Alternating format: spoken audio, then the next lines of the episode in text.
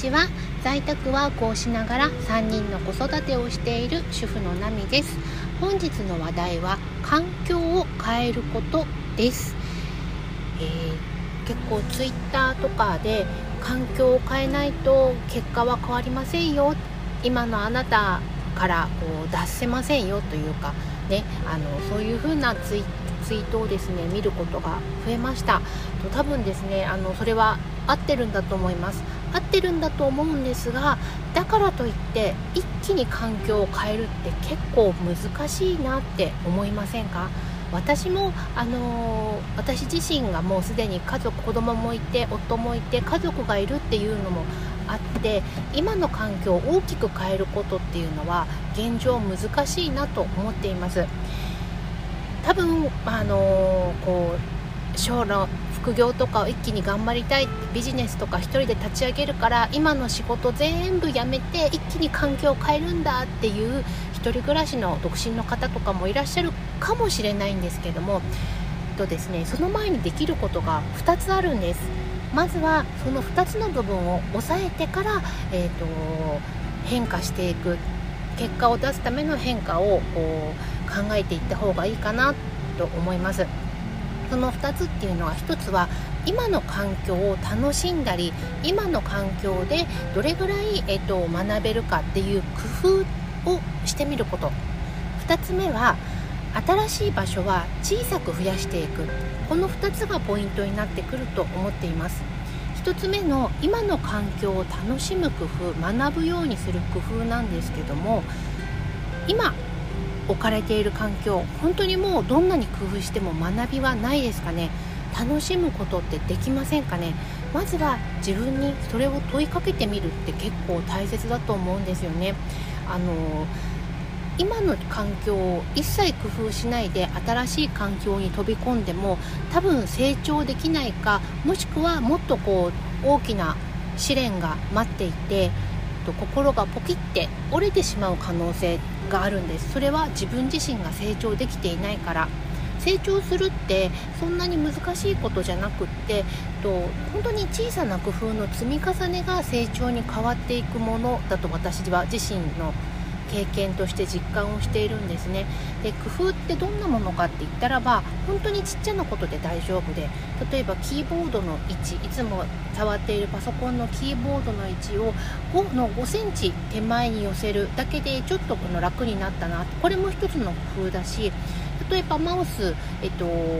いつもこれカチカチカチカチマウスをやっていたんだけどもあのショートカットキーを1つ試してみる1日1つだけ試してみるともしかすると作業の効率が何秒かだけ早くなるかもしれないそれを1日1つずつでいいので新しい工夫新しい発見を見つけて実践していくことでいつの間にか大きな変化になっていったりするんですね。そして今の環境が楽しくないよっていう方だったらばあの考え方とかを変えて、えーと、楽しむ工夫を見つける。ちょっと人間関係がしっくりこなくってお昼ご飯とかも1人で食べてて寂しいなこんな環境嫌だなって思ったとしてもじゃあ逆に1人の楽しみって何だろう？縛られない楽しみだったりだとか、まあ、あの1人で、えーと勉強する時間ができるとか何かしらメリットってあるかなと思うんですね。そういうのを見つけていく工夫っていうのをまずしていくことが大切だと思います。それをした上で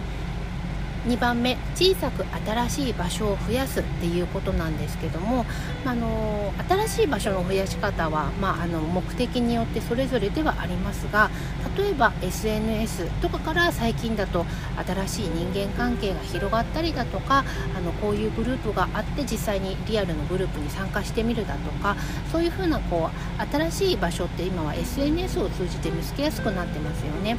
でそういうところからもちろん見つけてもいいんですけども突然最初からこうがっつり初めての人にあの絡むのはちょっと不安だわっていう方はまずは読書からやっていくっていうのも新しい場所の増やし方なんですね。読者って読書って著者との対話だったりするのでまずは新しい考えを、まあの著者からの一方的なメッセージだったりすることもあるんですけどもそこから自分に、えっと、取り入れられるものはないかっていう風な感じで著者と対話するように読書をして新しい考え方新しい視点っていうのを取り入れていくそうすることでちょっとずつ自分の中で、えっと、新しい居場所っていうのが増やしていけるような感じがするんですね。私自身も最近長く付き合った友人たち趣味の友人たちなんですけどもと、まあ、あの離れた方がいいのかなって思うことがありました。とそれはあのその趣味の友人たちと何かこうトラブルがあったというわけではなくって、まあ、あの今頑張ってやっている在宅ワークの方が、あのちょっと力を入れたいなと思いましてそうするとやっぱり趣味の時間がなくなってきてしまうので友人関係を切るか切らないか私正直言うとそのネットビジネスの方で、えっと、新しいあのお知り合いとかも増えてあのこう自分なりの居場所って言っていいのかわからないんですけども、まあ、あの学ばせていただける場所っていうのがすごく増えてきたっていうのがあったんですね。でただまああの今のこの趣味の環境を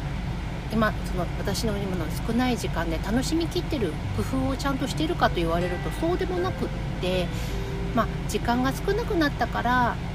そのまま離れてまたご縁があったら遊びましょうねっていうのもありなんですけどもまずは今の少ない時間をどれだけこう充実させるか趣味の少ない時間を充実させるかっていう工夫をしてからまた考えようかなっていうのは最近思っていることです。新しい人間関係の輪を広げることも大切なんですけどやっぱり今まで仲良くしてくれた友達との、えっと、人間関係も大切にしていきたいので時間は仮に短くなったとしても、まあ、あの濃厚なと言いますか私なりに工夫して充実した時間になるように、とまあ、ちょっともう少し工夫を続けて、まあ、この先はちょっとどうなるかわからないんですけども時間が解決してくれるかもしれないのでそうやってしばらくはあの工夫を続けてみようと思っています。最後に今の環境において体調まで崩している人にとっては今回のお話はちょっと例外になります。体調を崩すってどんな状態かっていうと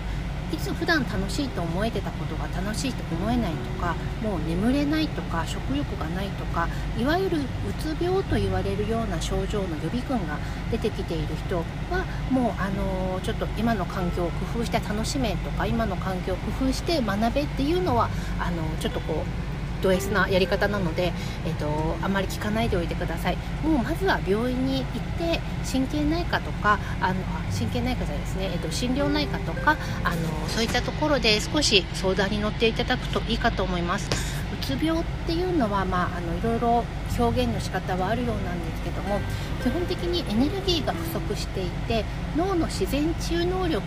に関わるシステムにトラブルが発生している状態そしてあの普段の生活であったりだとか、まあ、お仕事とかそういった部分でも支障が出ている状態のことを病気っていうふうに言うようなんですね。